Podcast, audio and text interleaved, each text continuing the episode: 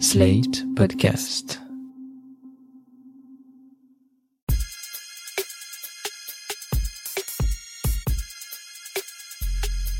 Salut chers auditeurs, salut chères auditrices, bienvenue dans Sans Algo, le podcast qui vous en fait découvrir d'autres.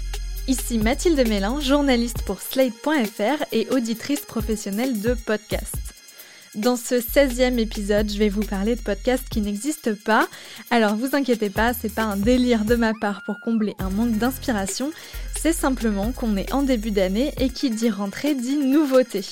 J'ai fait le tour des popotes pour glaner des infos sur les podcasts qui vont sortir en 2022.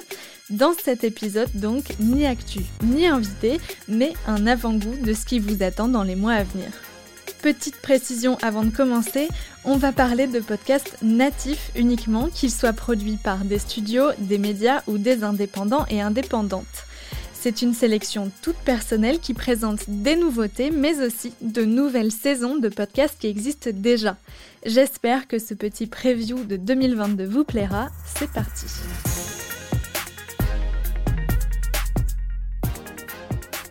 On débute avec la sortie que j'attends comme une fanzouze depuis deux ans, celle de la saison 6 de 57 rue de Varennes, fiction politique produite par France Culture. Elle est écrite par François Perrache, qui a travaillé à Matignon et à l'Élysée au début des années 2000, avant de devenir comédien et auteur. Depuis 2014, il accouche de ce podcast avec le réalisateur Cédric Ossir pour montrer avec un réalisme saisissant les coulisses de Matignon et du pouvoir. Quand j'en parle, je le compare toujours aux séries Baron Noir et House of Cards. Pour vous donner une idée, ça ressemble à ça. Je pensais pas que tu t'en souviendrais. De quoi? De mes fleurs préférées. Surtout que c'est pas facile d'en trouver en janvier. Ah, c'est Armel qui les a dégotées, c'est une magicienne. Oh, excuse-moi. Merde, il faut que je réponde. Éteins-moi ce machin, s'il te plaît. Gerland, j'écoute. J'ai quelque chose d'important à t'annoncer. Une seconde, Isa. Non, non, allez-y, je vous écoute, colonel. Parlez plus fort, je vous entends très mal. Quoi déjà? Bravo, mon colonel. Comment ça? Vous êtes sûr? Et il est où là? Parfait. Faites le nécessaire, mais ne prenez aucune initiative. Je vous rappelle au plus vite sur une ligne sécurisée. Je veux lui parler. Entendu. Prévenez-moi dès que vous le tenez. Le fumier. Oh non, qui tu appelles encore? Je voudrais te parler, Pierre-Yves. Attends une seconde, Isa, je vais t'expliquer. Même si vous n'êtes pas trop fiction sonore, je vous conseille très très vivement d'écouter celle-ci parce que c'est un petit bijou autant sur le plan de l'écriture que de la réalisation. Personnellement, je la réécoute tous les ans. Vous, vous avez jusqu'à mi-février pour binger les 25 épisodes déjà diffusés avant la sortie de la saison 6. Foncez. Slate Podcast. Je voulais être président de la République quand j'étais petit. La politique, je la fais pas pour moi, quoi. Parce que je pense que je peux avoir une utilité pour les autres. Je suis pas rentrée en politique pour faire de la politique. C'est un rêve la politique.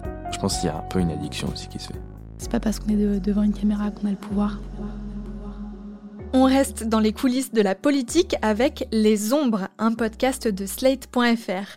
Mais celui-ci est un documentaire qui donne la parole aux collaborateurs et collaboratrices politiques. Il est porté par Mao Chaudoué Delmas, elle-même ex-collaboratrice. Elle a interrogé des petites mains de la politique qui travaillent auprès d'une députée, d'une commissaire européenne, d'un président de région, d'une maire et même d'un ministre. À travers leurs témoignages, elle veut montrer la réalité du quotidien de ces hommes et de ces femmes de l'ombre, engagés en politique, mais bien loin des affaires qui les disent feignants ou trop payés. Pour découvrir Les Ombres, rendez-vous en février sur Slate Audio et sur toutes les plateformes de podcast.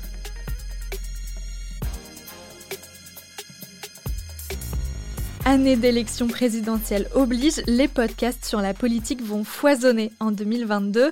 On s'en fait donc un petit dernier pour la route.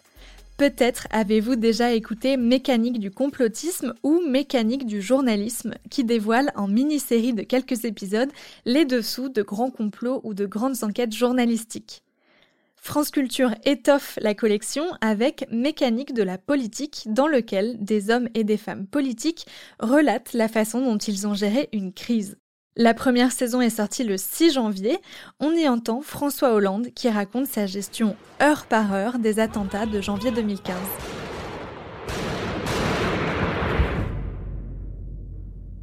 Épisode 1 La tuerie de Charlie Hebdo.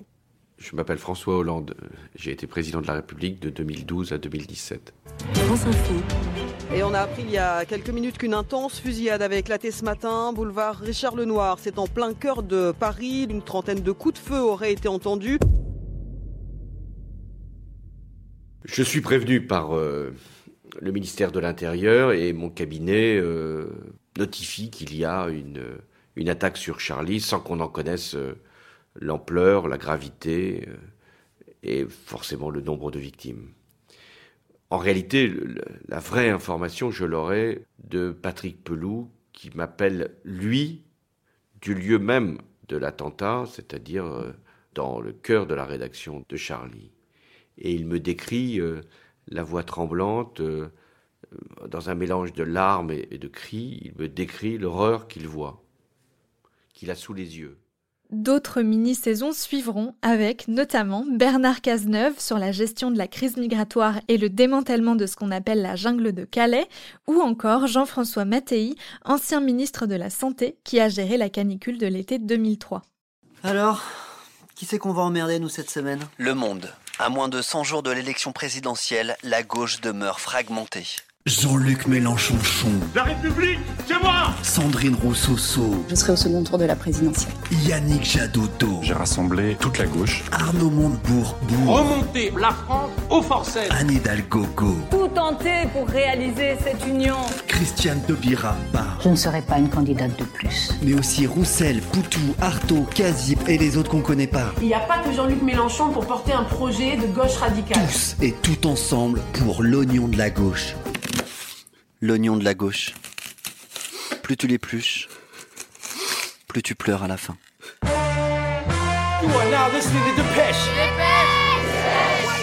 Salut, c'est Livo et je découpe les journaux avec mon micro. Il revient après six mois d'absence pour nous venger des présidentielles. En tout cas, c'est ce qu'il dit.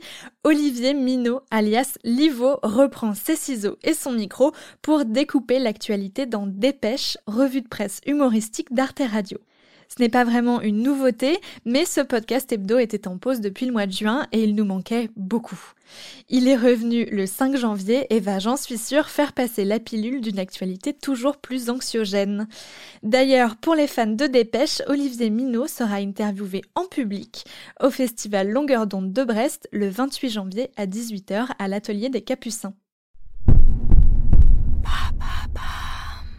Côté fiction, 2022 s'annonce assez mémorable avec notamment le retour de la série Noises du studio Bababam.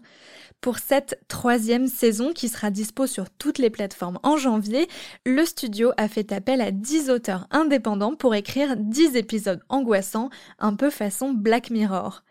Parmi ces auteurs de talent, Mehdi Bayad, dont l'épisode a été enregistré en public au dernier Paris Podcast Festival. J'ai eu la chance d'y assister et ça annonce une saison 3 de qualité.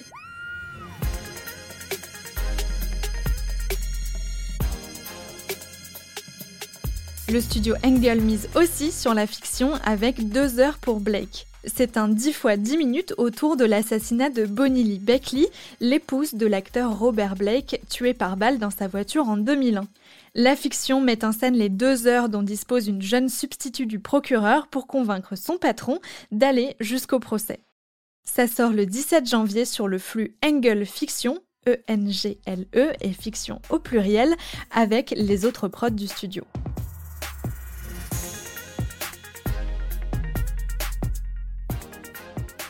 C'est un projet un peu étrange qui a retenu mon attention, un docu-fiction autour de piscines qui disparaissent.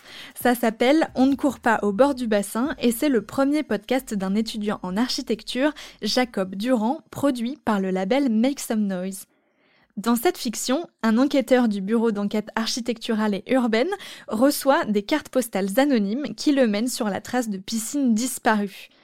Il tente de résoudre des énigmes et pendant ce temps-là, les auditeurs en apprennent plus sur l'urbanisme, l'aménagement du territoire et l'architecture.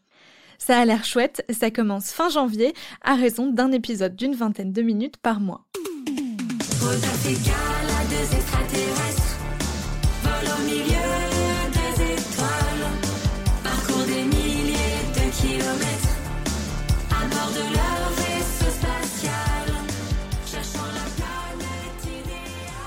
Pour les plus jeunes, Cécilia et Gérald Doré, les créateurs des aventures de Rodolphe et Gala, l'histoire de deux petits extraterrestres à la recherche de leur planète idéale, vont sortir une saison 6 en janvier en payant, puis en février en gratuit.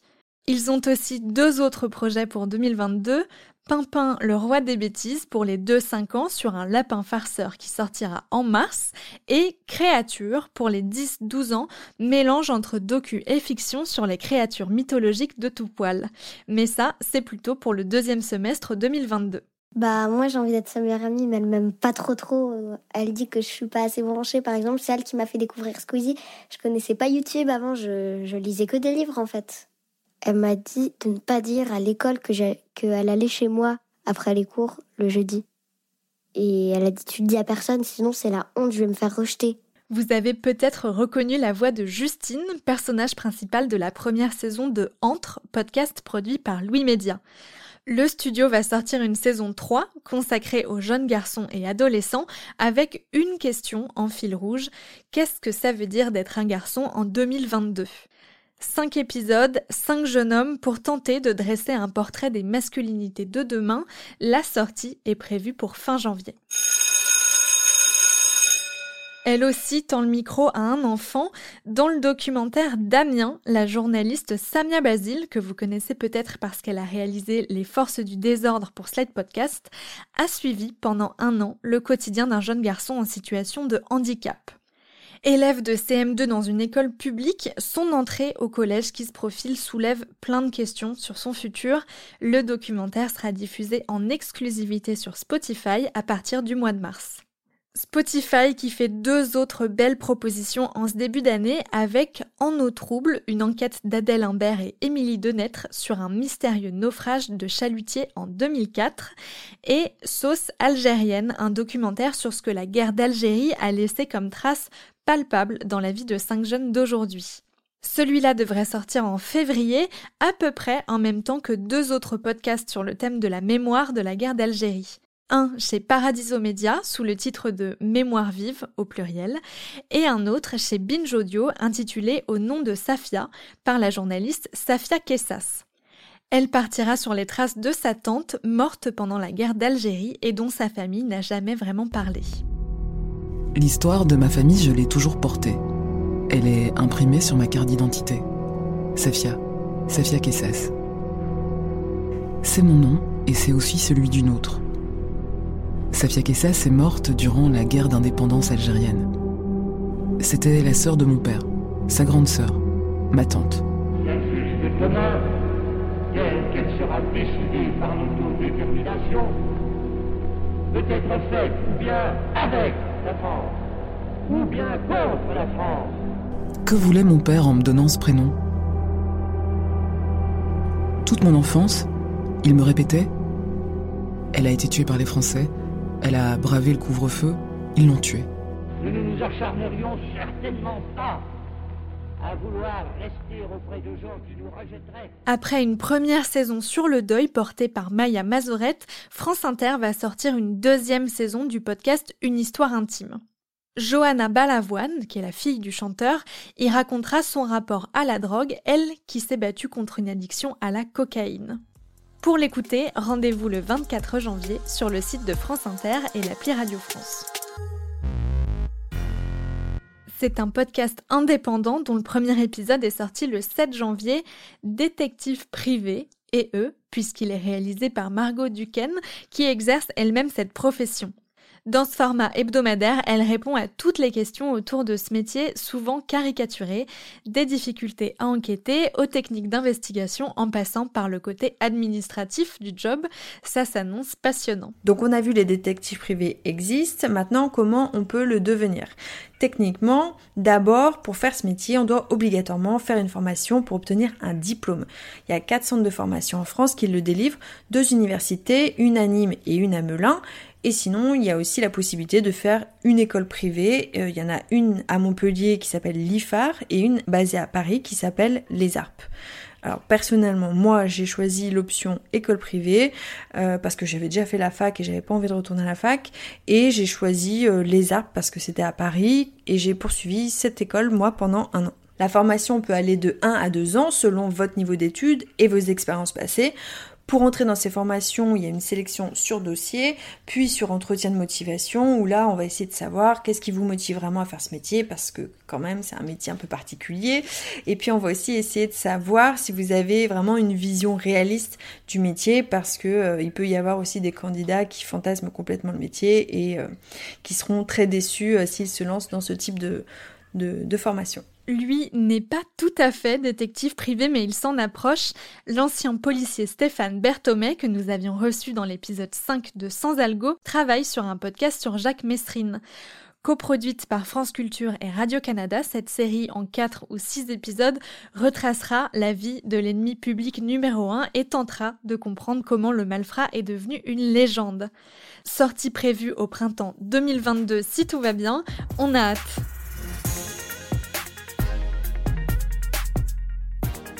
Voilà pour les sorties qui nous réjouissent pour 2022. Merci d'avoir écouté Sans Algo. J'espère que cet épisode vous a donné envie de découvrir toutes les nouveautés qui vont sortir. On se retrouve samedi prochain pour un nouvel épisode. En attendant, n'hésitez pas à nous mettre des étoiles sur Apple et Spotify, à partager Sans Algo autour de vous et à nous envoyer vos commentaires par mail. Ciao les Sans Algo Sans Algo est un podcast de Mathilde Mélin produit par Slate.fr sous la direction de Christophe Caron et Benjamin Septem-Ours.